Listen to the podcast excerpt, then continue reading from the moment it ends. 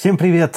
Это очередной выпуск подкаста «Сельхозка». Меня зовут Иван. Меня зовут Евгений. Сегодня мы поговорим о том, как санкции, которые ввели против России, и как Россия ответила на эти санкции, как, в общем, это все повлияло на сельское хозяйство и производство продуктов питания в стране. В 2014 году, то есть основной блок санкций был введен в 2014 году, в 2014 году после присоединения Крыма в состав России и начала войны на Донбассе. То есть Евросоюз, США и прочие страны-сателлиты этих политических устройств ввели санкции против физических лиц, каких-то российских и против юридических лиц. Россия, поскольку это самый крупный рынок в Европе, самое большое количество населения в Европе, да, это российское население. То есть оно больше в несколько раз, чем население Германии и так далее. И Россия всегда была лакомым, так сказать, кусочком, рынком сбыта для производителей сельхозтовара продукции Евросоюза. То есть Россия была... Особенно просто... граничащих, граничащих стран, которые были. Ну да, там уже это все расходилось находилась. Понятно, что вся Калининградская область всегда ездила на европейских машинах э, бэушных. У них экономика держалась за счет сильных социальных и экономических связей с соседней Польшей и Литвой. Россия на все эти санкции ответила введением контрсанкций. И самый известный из этих контрсанкций – это запрет на ввоз и продажу в России продуктов питания от тех стран, которые ввели против нас санкции. Это Евросоюз, Норвегия, США и так далее. Конечно, конечно, касается не всего вида продукции. То есть, например, вино французское по-прежнему можно купить в магазинах. То есть, алкоголь не попал под санкции. А вот сельхозтоваропродукция, именно сыры,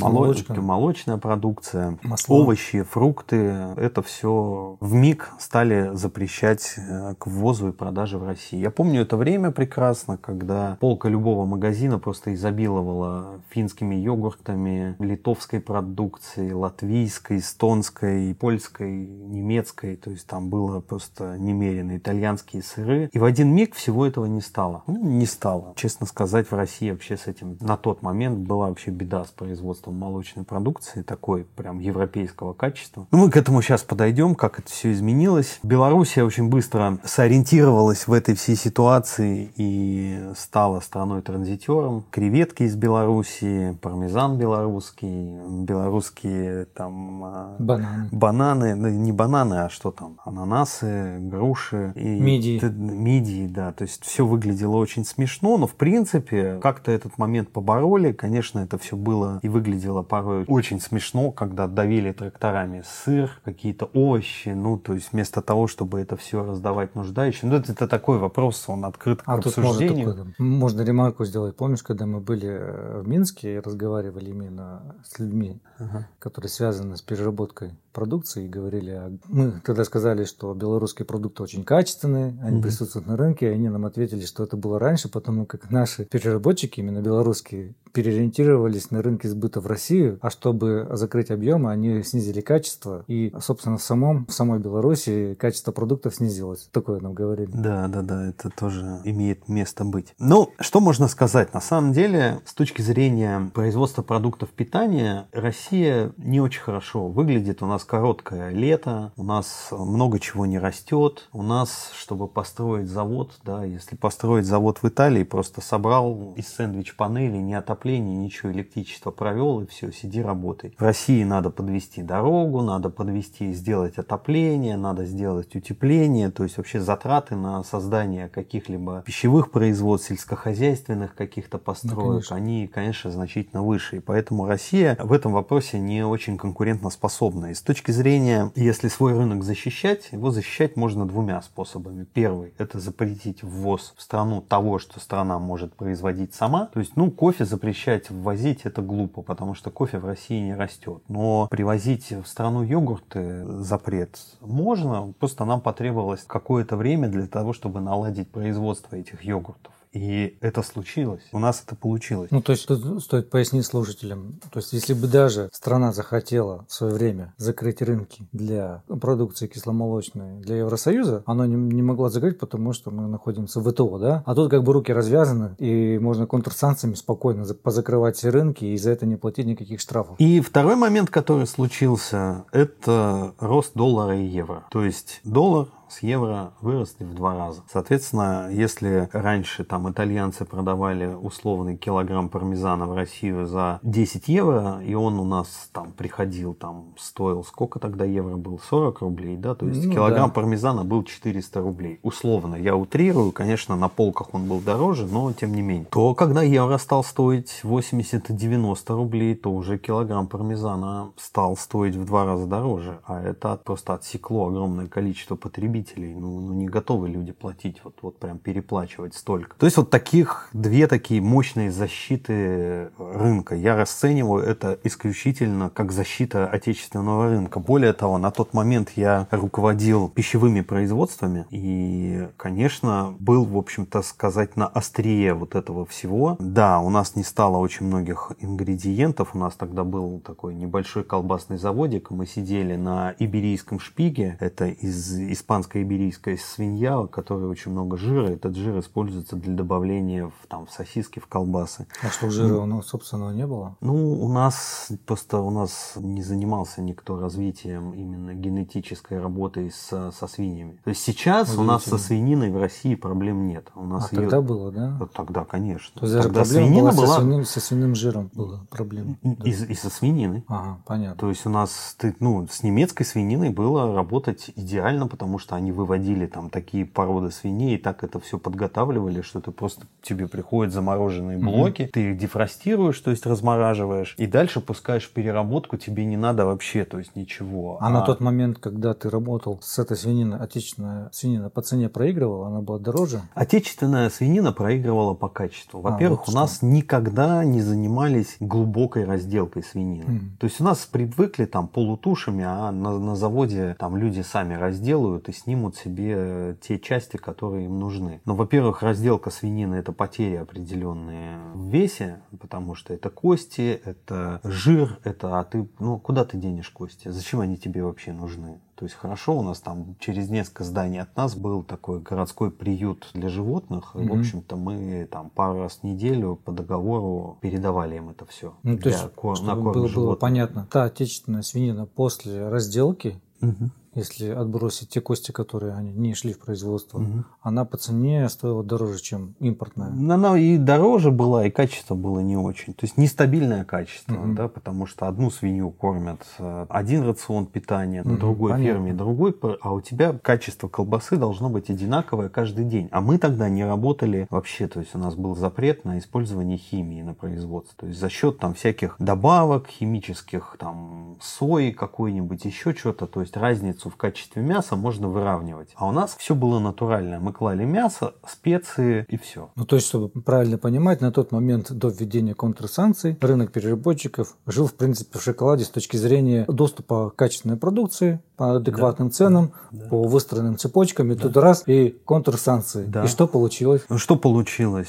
Во-первых, у нас был небольшой цех. Мы, у нас не было такого полноценного разделочного цеха, в который бы приходили полутуши, и мы бы их там там распиливали, разделывали. Нет, нам приходила заморозка, вскрыл, разморозил, кинул, переработал, все зашибись. Но первое, что случилось, это выросли цены. Это раз. Второе, закрылось просто неимоверное множество э, колбасных заводов. То есть тогда... Больших или мини? И больших, и, и маленьких. То есть тогда, не знаю, кто в Питере нас слушает, помните, были такие заводы «Стрелец», колбасы делали. Нету больше «Стрельца». Ну, там много-много заводов именно именно вот из-за того что они не смогли перестроиться то есть они на отечественное они сырье. на отечественное сырье потому что оно сразу выросло в цене. То же самое было с сырами. Ну зачем развивать свое сыроделие когда ну, есть возможность покупать немецкие или какие-то вот есть такой производитель который косит свою продукцию да выдает как бы типа она финская угу. там имеет какие-то финские корни. На самом деле они покупали уругвайские сыры. Мы там были они покупали покупали уругвайские сыры, нарезали их, клеили красивые этикеточки и выдавали это все, как бы это финская продукция. Что стало после того, как ввели контрсанкции? Уругвай никто не закрыл, но цена, мы же там за доллары покупаем. Доллар был 30 рублей, а стал там 70 рублей. Ну и плюс логистика вся. И, и, а логистика осталась та же, она тоже в валюте, и все, этот сыр в миг стал неконкурентно способен. Я помню, когда ввели контрсанкции, я бегал по магазинам и скупал остатки финских всяких творожков и йогуртов. Это, ну, то есть как примеры, потому что, то есть у меня в планах было тогда выводить такую продукцию, там творожки какие-то, там еще что-то, но я специально их э, покупал, дома закладывал в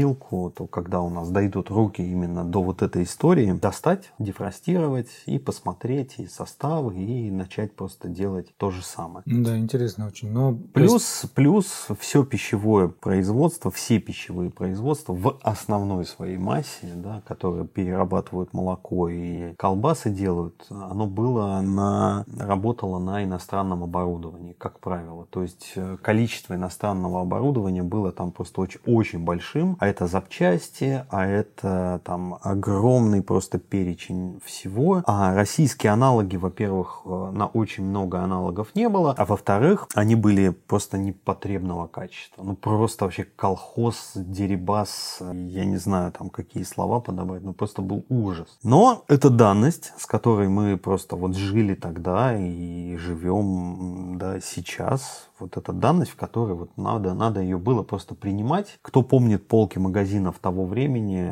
наверное, вспомнят, как мало стало овощей и фруктов. Почти вся груша которая лежала на тот момент на полках магазинов, везлась из Бельгии. Вообще Бельгия крупнейший производитель груши, по крайней мере в Евросоюзе. Полки опустели по сыру. Сыр нормальный было взять по нормальной цене было невозможно. Все стало так очень аскетично выглядеть. Но нам, конечно, помогали белорусы, сербы, которые тоже, конечно, поднялись. В Сербии же никто не вводил никаких санкций, контрсанкций. И вдруг появились сербские пармезаны. То есть вся Европа начала вести через Сербию все, в том числе. Ну, С белорусами ты получается, еще попробуй. Вроде, угу. бы как бы закрыли, но на таком а, промежуточном транзите цены все равно еще выросли, потому конечно, что конечно, добавилось одно звено логисти... да. в логистической да. цепочке. Да, мы в 2015 году, помнишь, с тобой овощами занялись угу. Весной, и осенью 2015 года, а это уже помимо Крыма и Донбасса, Россия уже ввязалась в движуху в Сирии. То есть тогда прилетели еще санкции за Сирию. Я прекрасно помню, как на одной из овощебаз Петербурга я как раз продавал там продукцию, которую мы вырастили. Просто, ну, просто привозил и по точкам ее развозил. Приехала фура салата «Айсберг» из Испании, но обезличенная. То есть раньше они... Откуда прив... ты узнал, что здесь? А сейчас расскажу. Раньше это все приходило в таких цветастых коробочках. Made in Spain. Все по-испански написано на, каждой, на каждом кочине, значит, этикеточка, да. Но в санкции это же палево. И, а, в общем, то есть испанцы... просто упаковку вот узнал Нет, в, и лицо, испанцы да? просто сделали обезличенную упаковку. Я спрашивал у товарища, который это все привез, я говорю, откуда? Так это сейчас там, сейчас этикетки напечатаем, будет понятно откуда. И я тогда, у меня где-то даже фотография была, э, значит, да, он говорит, ну, с Испании, просто через Белоруссию. Может быть, кто помнит, салат айсберг весь тогда типа белорусский был, на самом деле это все была Испания. И сейчас я думаю, что в той или иной степени это, наверное, существует по сей день, хотя производителей стало уже значительно больше. Так вот, на этом складе открывается программа специальная, делается этикетка на такой клейкой ленте и пишется там, ну что, давайте Индию напишем, ну давайте Индию Индию. Ну, пишется Индия, пишется там какое-то юрлицо. В общем, кто не, кто не в списке, того и пишем. Да, да, вот. То есть обходили как могли санкции. Но жили, жили дальше и потихоньку понимая, что, в общем-то, ситуация не исправится еще очень-очень долгое время, в России очень серьезно начали заниматься производством молочных продуктов, не классических, да, еще йогуртов, сыров. Все овощеводством. Знают, овощеводством.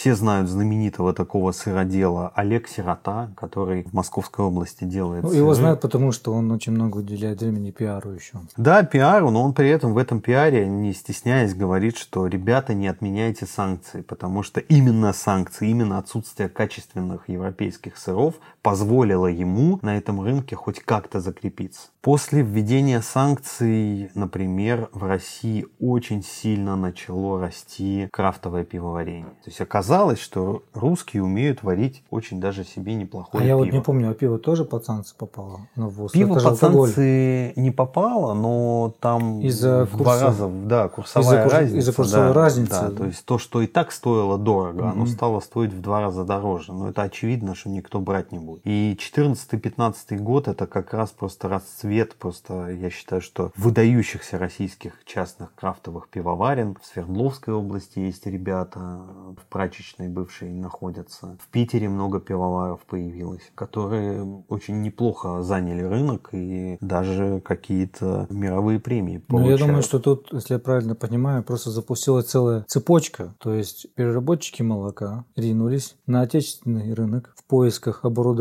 Пивовары ринулись в поисках оборудования, а его нет по доступной цене адекватной. И тут начало развиваться плюсом еще машиностроение в этой отрасли. Да. Стали появляться компании на российском рынке, которые могут делать и мини там, пивзаводы, да, и мини сырзаводы, и там же все сыровары, которые до этого были, если пролистать их посты, кто есть в социальных сетях, когда они начинали, это был плач просто какой-то. Где это все покупать, где это брать, э, откуда доставать. А теперь они наоборот хвалят Да. отечественных производителей, что адекватная цена, отличное качество, и нам как бы мы спокойно... Вот, вот в 2020 году мы для нашего производства покупали фасовочный аппарат. Да. Раньше такие аппараты были либо итальянские, вот которые нам нужен, либо итальянские, они стоили где-то миллион двести, полтора, Да. либо китайские, порядка 900 тысяч. И тут мы находим российский аппарат офигенного качества. Просто не Рекламировать убивать. фирму не будем. Не будем фирму рекламировать. Сколько мы, за сколько его взяли? 330 тысяч. 330 тысяч рублей. Итальянский аналог стоит полтора миллиона. И ты там подсаживаешься на итальянские запчасти, все в Италии, случись что-то, его тут быстро не починишь. Здесь что-то случилось, тебе либо по телефону помогут на твоем родном языке, либо сразу курьером отправят, и он доедет. Да вообще моментально. Да, моментально. Ну, то есть, чтобы слушатели, слушатели понимали, если оборудование стоит изначально 2 миллиона рублей, то нужно понимать, что если у вас сломается какая-то деталь, она будет, соответственно, в процентном соотношении плюс-минус стоить. Если у вас оборудование стоит 300 тысяч рублей, то любой ремонт у вас ну, не может быть больше 300 тысяч рублей. Да. Потому что ну, это новое оборудование будет, просто новое купить. Это тоже очень существенно влияет на себестоимость продукции. Вот, а что мы имеем сейчас, в 2020-2021 году? Полки в отделе гастрономия полны. То есть все колбасы, сосиски от самых дешевых и масс-маркета и заканчивая самыми дорогими элитными делается в России. Слава богу, кто-то съездил, научился там, кто-то оттуда приехал. Я знаю,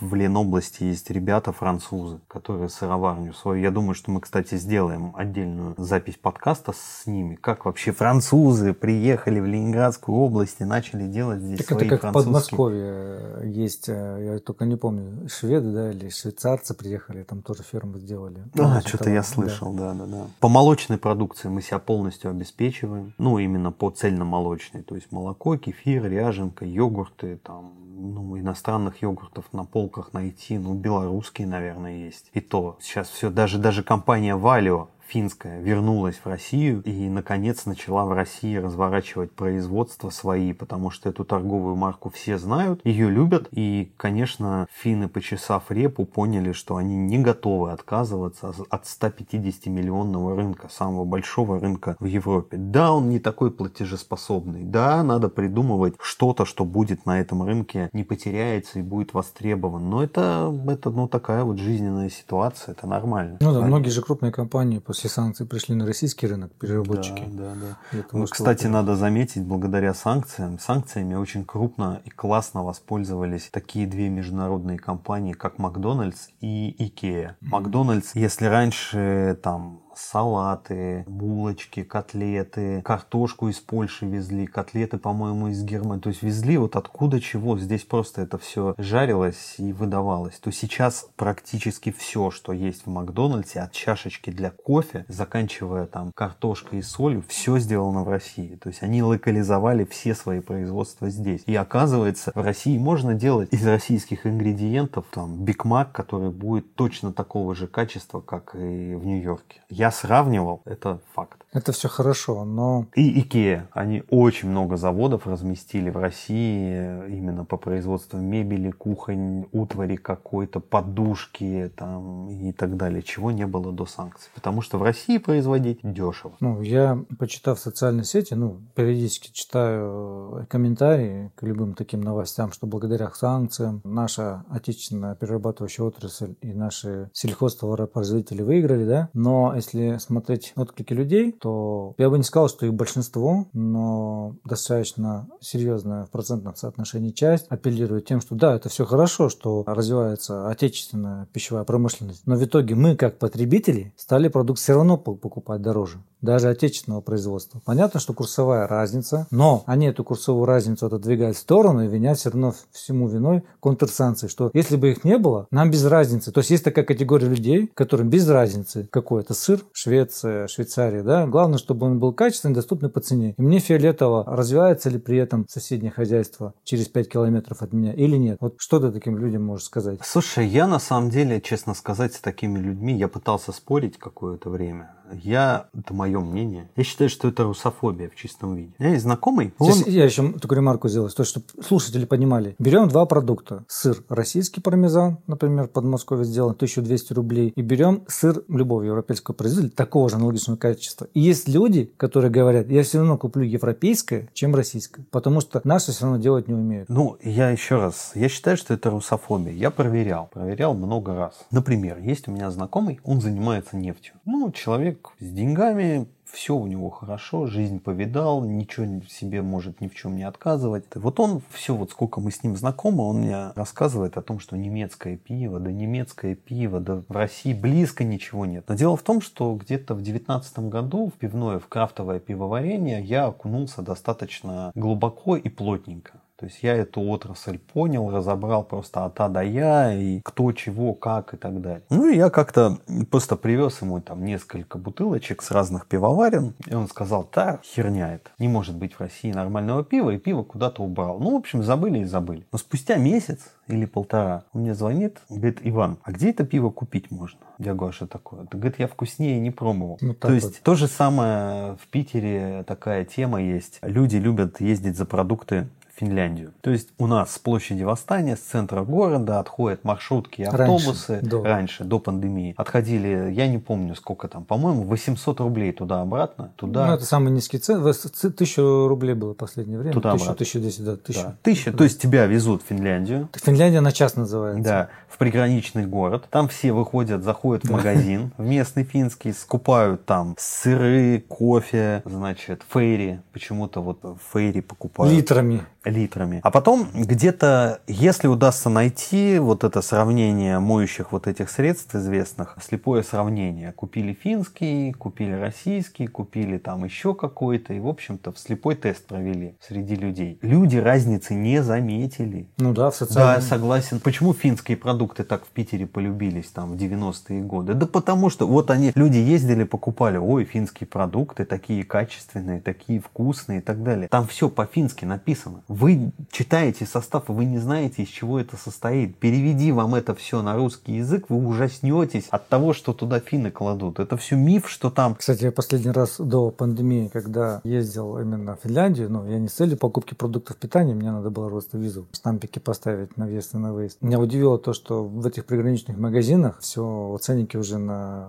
русском языке, продавцы на русском языке, да, люди идут, берут. И меня удивила такая картина, как бабушка, она просто с нами в автобусе ехала, она даже взяла 3 килограмма картофеля в Финляндии. Для меня был это шок. Но здесь-то какая может быть разница? Ну просто реально. Кто как хочет, то так и считает, если люди считают, что сыры. Да, в России с сырами по-прежнему не очень. Да, мы в одном из предыдущих наших подкастов с Михаилом Мищенко обсуждали этот момент. Да, да, пока мы не можем себя обеспечить молоком, да, на 100%, что вот прям как только мы себя обеспечим молоком, его будет в избытке. А для производства сыра надо заметить, не все это знают. Для производства сыра надо использовать специальное сыропригодное молоко, в котором больше белка и больше жира. А у нас для производства сыров используется молоко то же самое, которое используется для производства кефира. Такая ну, данная. потому что молочные заводы крупные, они же принимают молоко по формуле, которая пересчитывает цену исходного сырья а, в сторону увеличения. И им тоже невыгодно, если у них переработка настроена чисто на какие-то конкретные продукты,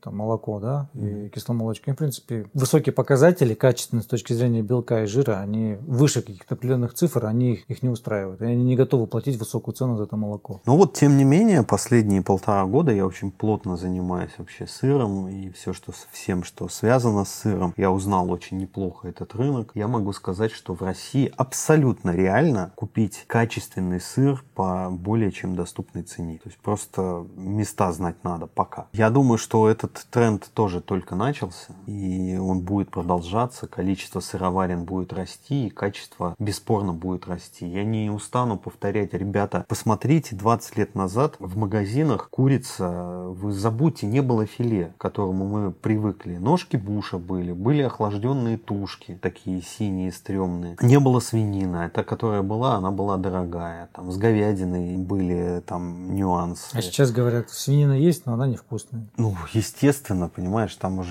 не докажешь. Это только, только слепой тест. Вот реально, вот ты берешь людей, вот, собираешь группу 30 человек, берешь свинину, свиную вырезку немецкую, берешь mm-hmm. свиную вырезку российскую. Ты их обезличиваешь, и пусть люди из нее что-то начинают готовить. Вот в этом, ну, или как-то пробовать, там, пожарил, поел, там, и так далее. Только так можно чего-то доказать. Только так. Ну, согласен. К сожалению, по-другому, ну, ну, ну, не получается, да. Понятно, что, о, сделано там в США, значит, качественно. Да, мы, ну, сегодня, не... мы сегодня же говорим про контр, ну, вообще про санкции, да. Угу. А что было бы, если бы были введены э, контрсанкции, но курс евро и доллара, он бы просто не поднимался, он бы был таким же, какие есть? Слушай, это очень такой сложный, что бы, если бы до кобы. Ну, то есть нужно я, просто понимать, я думаю, что, что подстегнуло все-таки контрсанкции или курсы валют на тот момент, или совокупность именно? Это совокупность, конечно. совокупность, ну, понимаешь, да? ну представь, курс валют остался бы прежний. Я просто хочу есть Белоруссия, да. есть Казахстан, есть Сербия. Через них можно ввозить все, что угодно. Нет, я просто для себя хочу понять, ну, может быть, слушатели хотят понять. То есть, если бы на тот момент контрсанкции были бы не введены, да, а курс доллара и евро резко бы увеличился, то есть он бы тоже заградительный какими-то. Конечно. То есть в этом плане Конечно. все равно бы отечественная промышленность, она бы начала перестраиваться, да. и зарубежные компании не бы не получили доступ на да. российский рынок. Да. А тут случился вот такой флеш-рояль, и надо сказать, что... Повезло. Э, ну, повезло. По сути, в кавычках. Да, то есть, да, на самом деле, что касается потребителя, потребитель э, ну, получил продукции более низкого качества, ну, к сожалению, на какой-то период. Сейчас качественные продукты это вообще не проблема в России. Да, мы видим там сеть вкусвилл, да, условно будем считать, что у них качественные продукты. А как вот. же, видите, интернет испестрит все в России, в магазинах ничего есть нельзя, людей травят, ну, ничего нельзя это, покупать. понимаешь, это вот это вот. Меня это, конечно, это, немножко раздражает. Это, это, что... это вилами по воде. Но человеку надо вот о чем-то пописать. Надо я просто слушателям хайпануть. скажу, я производственник в больших компаниях работал и работаю. И вопрос, когда мне задают вопрос, вот вы на коровах доите 10 тысяч литров молока, это молоко пить нельзя по той простой причине, что вы кормите их химией. Так вот, я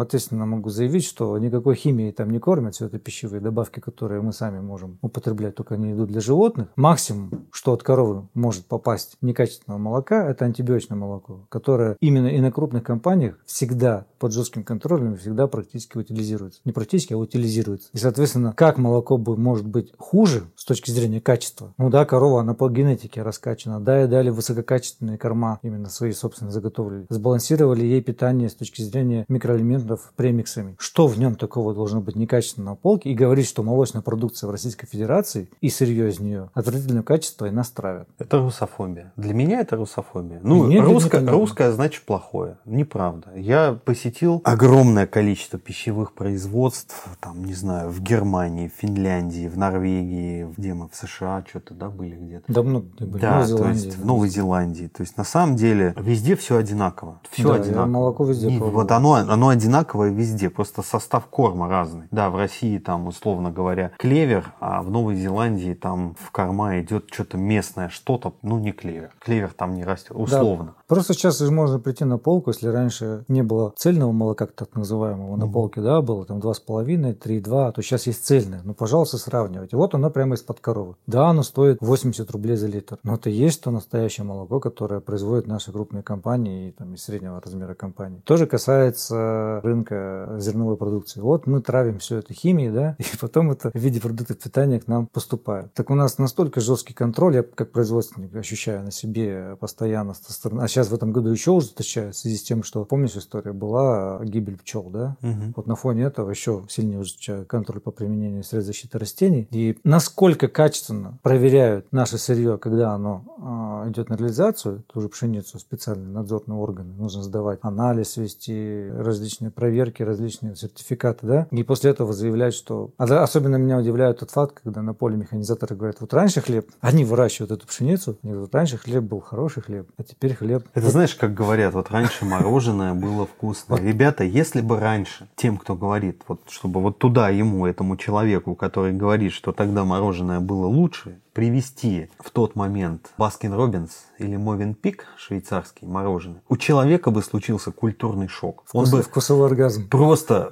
потому что, ну вот хватит. Ну да, да, сейчас у вас, э, да, у людей есть выбор, да, э, химическая промышленность не стоит на месте, и население вообще, в принципе, человеческое растет, да, стало доступное пальмовое масло. Понятно, очень сильно влияет политика торговых сетей, потому что они знают своего клиента, они знают, кто является массовым клиентом. А массовый клиент это клиент не очень обеспеченный. Соответственно, надо, чтобы было недорого. Но мы знаем, не знаю, в Питере есть такая сеть булочных, называется пекарня Филиппа Вольчика. Вот я, я не знаю, я не, я не знаю, как он делает там нарезной батон. По сколько? По 30 рублей, по-моему. Да, цены не очень демократичные, ну, на самом деле. Цены очень демократичные, но при этом качество, вы знаете, вот это все, что стоит в пятерочке на полке хлеба, я их, ну, я их видеть не могу даже. А тут все печется. Насчет хлебобулочной продукции, то, что касается масс-маркета крупных федеральных сетей, я, может быть, со слушателями соглашусь, потому что я хлеб, да, не покупаю, потому что отвратительное качество. То есть оно раздутое, как, как такой кусочек ваты, да, который в маленький комочек сжимается, да. То, что касается мясной, молочной продукции, я бы... А что там остается, да? Вот рыба пробел есть. Остальное как бы... Ну,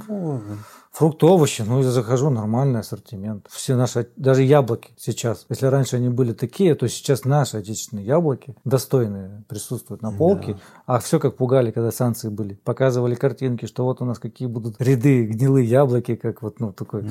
А сейчас совершенно другая картина. Нет, с точки зрения, что вот сейчас в 2021 году мы имеем на полке, конечно, русский рынок очень сильно вырос качественно. Российский. Это я с этого рынка не вылезаю, я на нем работаю, тружусь, и я прекрасно знаю, что люди стараются на всех цепочках от поля до прилавка. Вот, кстати, к теме итальянских макарон сегодня созванивался там с одной мукомольной в Оренбургской области, которая специализируется на твердых сортах пшеницы. Mm-hmm. Они, кстати, там и произрастают пшеницу. Да, то есть там твердые сорта, там, по-моему, пятая часть всего мирового производства а твердой это, пшеницы. Это, чтобы слушателям было понятно, это юг Челябинска Челябинской области производит твердую да. пшеницу Оренбург, и Оренбург. Да, ну Курганская чуть-чуть. Не, они уже не так, вот да? именно та часть. Вот. А Макфа откуда? Челябинская область. Они же макароны. Так вот, знаете, что мне сказали на этой мукомольне? Итальянцы в очередь стоят. За мукой. За мукой, чтобы везти в Италию, из нее делать итальянские макароны. И везти потом нам. Что, что касается пивоварен, вы знаете, что одним из ингредиентов основных для пивоварения является солод.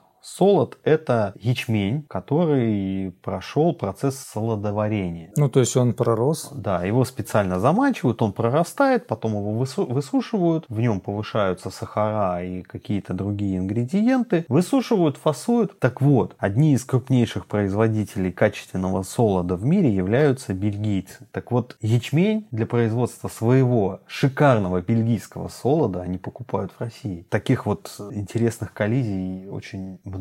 И вы знаете, они бы, наверное, у себя покупали, если бы у них было качественное ну, Видимо, чешский чмель для них слишком дорог. Нет, это хмель. Хмель нет. в России... Нет, нет, я имею в виду солод. А чешский. Ну, может быть, да. Чешский Немецкий, солод. Чешский, чешский. Да. Ну, я, я думаю просто, что хорошего солода, который производит Европа, его просто и на внутреннем рынке не хватает. Ну, реально просто. Ну, и, и Россия тоже может производить. Ну, то есть нужно, нужно просто понимать, да, что есть Европа, да, с юга на север, и объемы пашни, и Россия с юга на север, и уж с юга на север север. В России объем а, пашни, который идеально подходит для выращивания пивоваренного ячменя, легче найти, чем в той же Европе, где уже все и так уже все разделено. Естественно, они выстраиваются в очередь за нашим пивоваренным ячменем. И наши научились, там ничего сложного нету, просто нужно подобрать правильные агроклиматические условия, чтобы, чтобы было понятно, да, есть сорта пивоваренного ячменя, которые при определенных условиях дают необходимые показатели качественные для солода. А в остальном технология, она что ячмень идет на комбикормовую промышленность с точки зрения агротехнологии выращивания, mm-hmm. что на пивоварение. В принципе, может быть, там по системе защиты какие-то есть ограничения, раз это на пиво идет. Естественно, мы можем конкурировать по цене, потому что у нас он потенциал выше и в урожайности, и в технологиях, сейчас особенно. Ну, это вот что касается продуктов питания. Что вот касается полей, техники? Как... Полей, лесов и рек, как говорят. Да, да? Ну, как полей. это все повлияло, санкции? Ну, когда ввели санкции, я работал в крупных компаниях, и до сих пор ситуация, она именно на само производство сельхозпродукции, такие как молоко, э, выращивание зерна, оно не повлияло с точки зрения каких-то там ограничений да, по поставкам средств защиты растений. Повлияло больше всего, конечно, курсовая разница. Это очень сильно повлияло. На рынке появились и начали развиваться наши крупные компании по производству средств защиты растений. Называть не буду, чтобы не было рекламы. Которые сейчас очень сильно закрепились на рынке. И они очень сильно конкурируют с западными производителями. Mm-hmm. Что касается машиностроения, на рынке появился такой трактор, который все зовут первый такой первенец Кирюша. Это трактор Кировец Петербургского тракторного завода. И он дал целую новое поколение тракторов, которые по каким-то даже качествам превосходят импортные аналоги, а по цене практически в два раза дешевле. Ну вот надо сказать, что это за трактор. То есть это многосильный трактор. Ну да, да, да. да. Немного сильно, но универсальный трактор. Ну такой, это мощный большой трактор. Универсальный, обычно, универсальный Обычно трактор, такие да. трактора до вот этого, до всей вот этих вот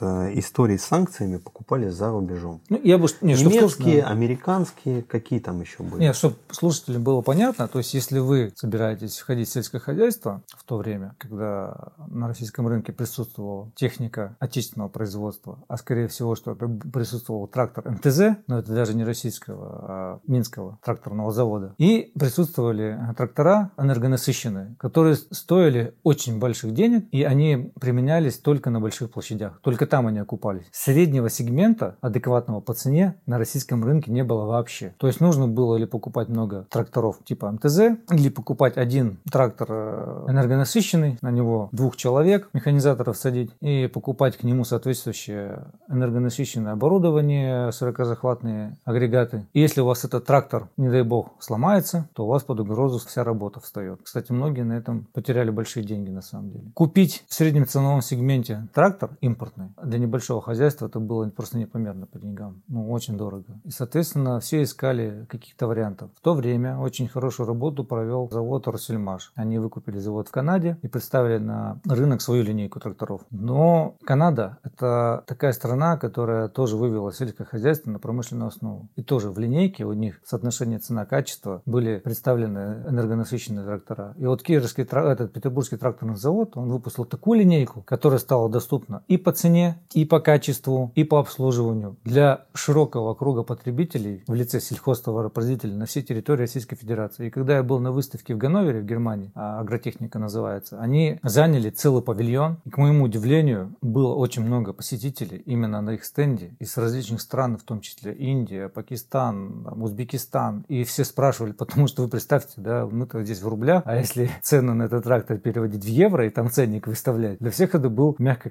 сказать, Ну, сколько шок. он стоил в евро? Ну, он тогда стоил порядка 7 миллионов трактор. Ну, 100 тысяч евро. Условно. Да, ну, по тому курсу может даже там меньше 90 до 100. Угу. Ну, то есть это... А аналоги? Аналоги 200. То есть два раза дешевле, при том, что он точно такой же. Да. Ну, понятно, что когда мы механизатором... Нам, кстати, на тест его давали в хозяйстве, мы его испытывали, а у нас механизаторы работали на классах, джундирах в компаниях крупной. То есть и... это немецкие, американские трактора? Да, немецкие, американские трактора. А им все устраивает, но вот как-то он не так мягко идет по полю. Джойстики, то есть это знаете, как вот там какой-нибудь ноутбук, да, Apple и ноутбук фирмы там какой средний ценовой сегмент. И начинаются придирки, да, вот, например, человек работает на Apple и говорит, вот тут вот не так чуть-чуть, да, тут пальчик не так скользит по джойстику или еще что-нибудь. Ну, вот такие придирки, на самом деле, они несущественные. Большинству механизаторов понравилось. Они говорят, если бы закрыть глаза, то есть, опять же, вот это слепое, да, тестирование, да, где-то неудобство, да, где-то вот вещи, да, этот трактор критикует публикуют. Но что меня сильно удивило, особенно в последний год, сейчас же многие фермеры и сельхозтоваропроизводители присутствуют на социальных площадках, там, Инстаграм, ВКонтакте, э, меня очень удивляет. Последний год это просто шквал контента. И один из фермеров снял видео о том, что его не устраивает в тракторе Кировец. Моментально в течение недели отреагировали, прислали документацию. Надо будет как-нибудь это видео я найду на ютубе. Мы его ну, прикрепим. Прикрепим, да. да, если я его найду. Если он не удалил его, это видео. Они ему прислали протокол, где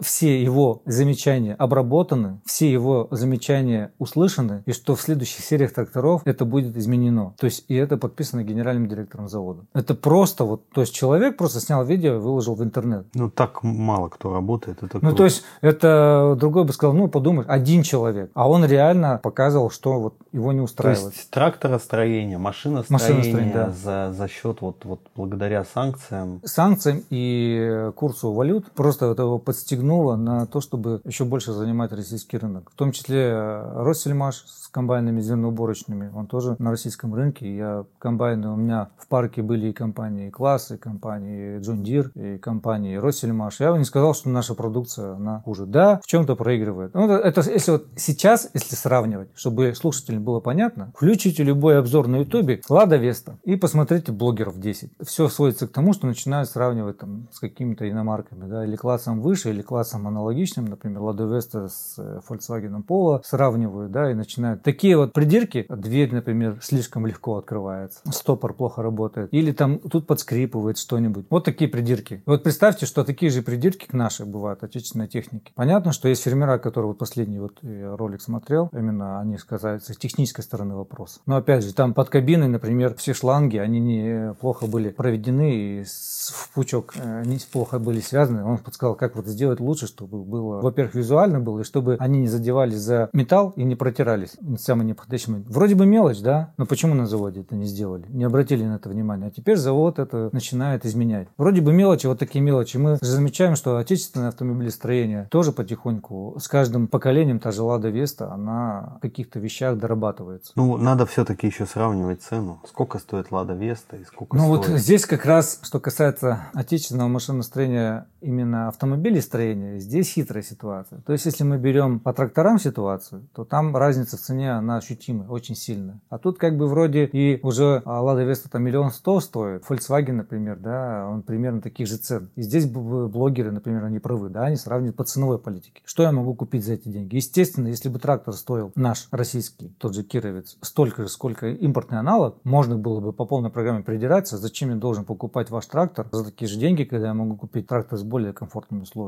Тут еще один факт нужно обсудить. Когда я изучал этот рынок именно по технике, сейчас импортные трактора, они все практически одинаковые, все сводится к стоимости владения. И если сравнивать стоимость владения трактора импортного со стоимостью владения трактора отечественного производства, конечно, он еще больше выигрывает. Чтобы все понимали, стоимость владения мы ТО, да, все, запасные части, сервисное обслуживание. Все это включается. Это как вот вы купите автомобиль, и вот вы сколько денег на него потратите в течение определенного количества пробега, например, 10 тысяч километров, и у вас стоимость одного километра пробега будет 5 рублей или 10. Вы же преодолели расстояние. Вопрос, в каких условиях? Там с кондиционера, без кондиционера. Но сама стоимость километра, она будет влиять на вашу экономику экономику, на экономику вашего продукта. Если вы готовы платить как физическое лицо больше за свой комфорт, то сельхозпредприятие не готово платить больше за комфорт или какие-то там фишки для того, чтобы потерять ту рентабельность на той продукции, которую она выращивает, потому что рынок диктует свои условия. По той же пшенице, сахарной свеклы и все остальное. И сейчас очень много считают. Понятно, что, что сейчас курс евро и доллара опять у него очередной виток. Те, кто прошли техническое перевооружение на импортную технику, они сейчас почему все возмущаются, что им не дают заработать. Они прекрасно понимают, что следующий сезон по запасным частям для них будет еще круче по деньгам. И если делить это все на, опять же, стоимость пшеницы на курс валют, они проигрывают. Ну, то есть ты делишь стоимость тонны пшеницы на курс доллара, и потом что ты вот за эти доллары можешь купить какие запчасти в долларах. И ты их купишь меньше, если цена будет ниже. Соответственно, все возмущаются. Но то, что техника, техническое перевожение в стране прошло, скажем так, удивительно быстро и удивительно качественно, это факт. Потому что до Даже те механизаторы, которые на последних моделях Россельмаша работали, сказали, ну, нормально, говорит, вообще. Это небо и земля по сравнению с тем, что было раньше, например. И что Россельмаш, что Петербургский тракторный завод, они учатся у Запада. Они делают демопоказы. Они привозят трактора сами. Поработайте у нас неделю на тракторе бесплатно. Только протестируйте такой тест-драйв. И дилеры а, постепенно выходят на то сервисное обслуживание, которое раньше представляли западные компании. И так рынок потихоньку начинает завоевываться. И это очень чувствительно на самом деле. Поэтому здесь можно сказать, что это только на пользу пошло для сельского хозяйства. Что дальше-то будет? Ну вот понятно, что санкции не скоро снимут. Санкции? А я думаю, что уже привыкли, как бы санкций вроде нет, все живут, работают. И сейчас скорее даже люди обращают внимание не на санкции, а именно на курс валют. То все прекрасно понимают, что это отразится на себестоимости продукции. А санкции, ну, скажем так, то, что касается зернового рынка и крупного сельхозпроизводства, на санкции давно никто не смотрит. Ну, просто смысл. Вот если нам закроют экспорт пшеницы, санкции ведут. Ну, это себе, это... это Нет, не наши власти закроют ну, экспорт, понятно, да, а, а те, то это да. пилить сук, на котором сидишь. Да, если нам закроют Россия... доступ к другим рынкам нашей сельхозпродукции по каким-то выдуманным, выдуманным причинам, это да, это как-то очень сильно скажется, потому что внутреннее потребление все-таки оно не настолько раскачано для того, чтобы это все перерабатывать с выгодой для всех. Тут стоит отметить, что Россия по производству молока в 2000 году находилась на показателях 10 миллионов тонн. При средних в год? Под... В год, да. При средних потребностях там 40-45 миллионов тонн, чтобы для того, чтобы полностью получить промышленную эту... Удовлетворить себя. Да, по производству сыров. К 2020 году мы достигли показателя 18 миллионов тонн в год, то есть 8 миллионов тонн. Но самое интересное, что вот эти большую часть из этих 8 миллионов тонн плюсом мы прибавили в последнюю десятилетку. С 2000 по 2010 оно как-то шатко валка стояла, а вот с 2010, когда начались строительство молочно-товарных ферм современных, это очень сильно тенденция пошла. Чтобы всем людям было понятно, слушателям, в 2000 году средний надой на одну голову в сутки был по всей стране, средний по всей, 4 литра, это официальная статистика. В Израиле в то время доили козы столько. Ну, сейчас доят, может быть, 4 литра. Сейчас средний надой 16 литров на голову. То есть мы понимаем, да, насколько выросли все. И это же как сейчас в стране именно производство молока, оно растет как, знаешь, сфера IT, да, с каждым циклом кратно увеличивается производство, потому что наладили строительство ферм, наладили технологии кормления, наладили технологии кормозаготовки, наладили технологию воспроизводства. И это, то есть я думаю, что следующая пятилетка прибавит еще десятку. То есть уже будет не 18, а 28 миллионов тонн. Это очень будет сильно закрывать потребности внутреннего рынка. Это просто не стоит сбрасывать со счетов. Просто это все, все еще впереди. Да, это просто время. Санкции, контрсанкции, высокая стоимость да, доллара и евро защищают рынок. Вот не просто так в предыдущем нашем выпуске Михаил Мищенко из Dairy News сказал, вот, например, как пандемия, да, интересно повлияла, когда, оказывается, российские туристы ежегодно, путешествуя за рубеж, вывозили порядка 40 миллиардов долларов. Из страны просто вывозилось. И вкачивалось в другие экономики, то в этом году практически все эти деньги остались внутри страны. Потратились да, сумаш, внутри. Сумасшедшая, сумасшедшая да. сумма, да. Да, это сумасшедшая сумма. Люди поехали по стране, в соседние регионы, люди тратили а тут пандемия здесь. помогла, это, да, по сути тут дела. пандемия помогла. И на самом деле итоги пандемии 2020 года позитивные в плане роста да, производства продуктов питания и качества их мы увидим уже, наверное, в 2021 первые какие-то цветочки а там в 22-м это, конечно, еще ну да, очень много сильнее. Взять э, ту же статистику, которая была летом, то есть очень много людей узнало, что у нас есть там прекрасный Алтай, великолепная Карелия, Камчатка, да, многие блогеры про нее показали. И сейчас я вот буквально ехал дорогой, слушал радио, и говорят, уже сейчас люди бронируют туры. В топ вошли, то есть на, на уровне покупки авиабилетов на лето, на отдых, кроме Симферополя, Крыма, Ялты, Магадан и Петропавловск-Камчатский на лето. В топ туров входит. Это насколько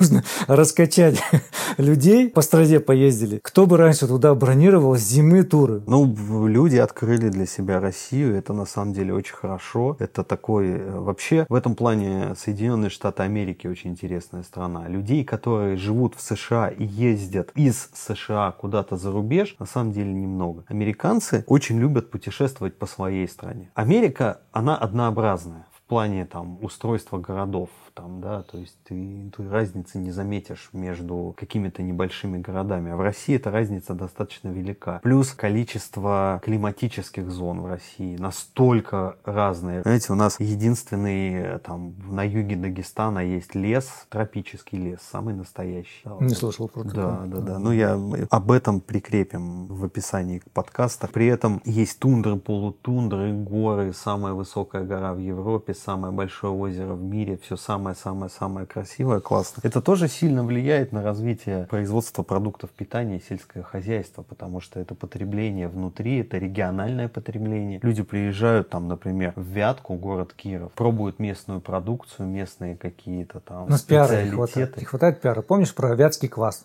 Да, ну, да, просто это, не хватает было, пиара. это было весело, да. И здесь вот. такая же история, поэтому... Поэтому вот эти вот санкции, контрсанкции, я, честно сказать, не вижу ничего трагического в этом, если вы, конечно, не держали счета за границей, у вас не было там домов, недвижимости и так далее. В принципе, это не, не сильно сказало. Да, доходы упали, факт. Доходы упали у всех, они продолжают падать. Но и мы, производители продуктов питания, тоже стараемся, там, те, кто думает об этом, да, стараются подстраиваться под потребности рынка. Стараемся делать качественно и недорого, там как-то ужимать себя в прибыли. Таких тоже много. Но просто нужно помнить, некоторые мечтают о тех временах, когда норма рентабельности там была 30-40%, да, а вся Европа уже в то время работала там 5-6% уже считалось хорошо. Просто мы двигаемся к тому, чтобы на рентабельность снижается, да, но и в этих условиях жить. Постоянный рост он невозможен тоже. Просто это нужно понимать. Но куда? Это одна дискуссия была такая, тут тоже интересно было слушателям послушать. Урожайность зерновых. Можно гнаться бесконечно долго за урожайностью. Но мы должны понимать, что есть, кроме качества, есть себестоимость, да, и качество продукции. И нужно соблюдать баланс некий, да, то есть нам не нужны там высокие показатели. И здесь же такая же история, да. Если мы хотим качественный продукт, то мы должны быть готовы платить за него чуть-чуть дороже в каких-то условиях. Ну, потому что ну, невозможно, да, там. Если мы хотим, все говорят, давайте выращивать пшеницу без химии. Это запросто. Только давайте себестоимость у нее будет там на 30% дороже, да, и хлебушек вы будете покупать на 30% дороже. Но ведь опять же, многие начнут сравнивать. А, вы произвели там свинину или говядину, но она у вас на 30% дороже, а такая же аналогичная свинина в Германии стоит там дешевле, да, но они кормят ее там по-другому. То есть нужно здесь понимать, что мы же еще на мировом рынке, да, и наши отечественные производители, они должны соблюдать вот этот баланс, по какой себестоимости произвести готовую продукцию. И эту гонку, которую, в принципе, нам навязали извне за урожайностью, за показателями, за то, чтобы быть еще эффективнее, эффективнее, особенно в сельхозпроизводстве. Мы в нее ввязались, и выйти мы из нее уже не можем. Потому как если только мы в угоду каких-то показателей, там, суперкачества какого-то, начнем снижать урожайность, это повлияет на себестоимость продукции, и в итоге все равно вырастет э, цена на конечную продукцию. Это как с эко, которая модная везде сейчас. Говорят, эко-эко продукт. Вот такая же история. Поэтому нужно быть готовым к тому, что цены все равно будут всегда расти, что производители будут подстраиваться под это. Санкции, мое личное, опять же, мнение, санкции сейчас, даже читаешь новости все. Ладно, раньше все негатив писали, а теперь, как модно, один блогер говорит, пишут, например, там, против России ввели санкции. И люди уже пишут, ну, ввели и ввели.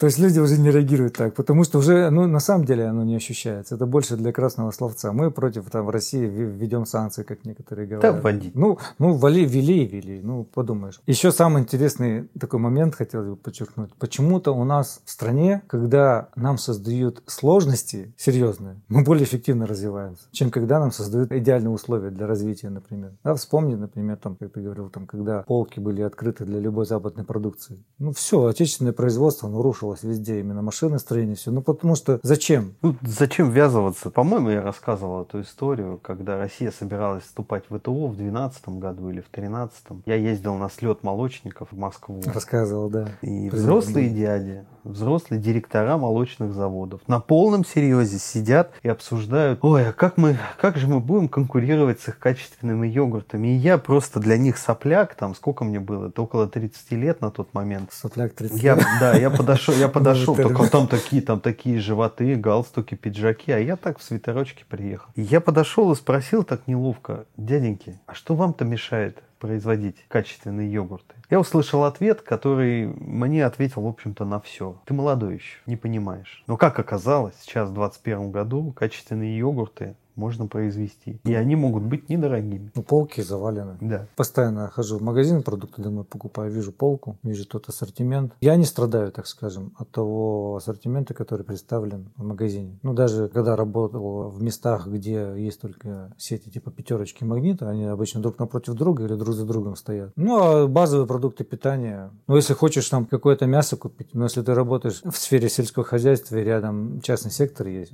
яйцо, творог э, натуральный, по одному звонку тебе просто нужно канал из- сбыта. И потом говорят, мне так смешно слушать, когда пишут люди из сельской местности, что вот у нас пятерочка магнит и нечего купить качественного. Ну, мне смешно. Я сам много лет прожил, и об этом говорить, что в крупных селах нечего купить. Ну, смешно на самом деле. Потому что всегда можно и молоко купить, творог, и кефир, и все, что- ну, все, что хочешь. Но это будет дороже. Ну, не существенно, это будет просто чуть-чуть дороже. Ну, Да. это будет это просто несравнимое качество. Несравнимое. Ну, Ну, не надо просто ждать от э, творога, который лежит в пятерочке за 40-45 рублей. Не надо от него ждать чего-то вот А самое интересное, самое, Забудь. самое интересное, один диалог я просто был свидетелем. Женщина, она торгует творогом, ну, собственного производства, и подходит другой человек, ну, вот она там сотрудником, еще кому-то, подходит другой человек, говорит, а по, ну, по какой цене? Говорит, а я лучше пятерочки куплю.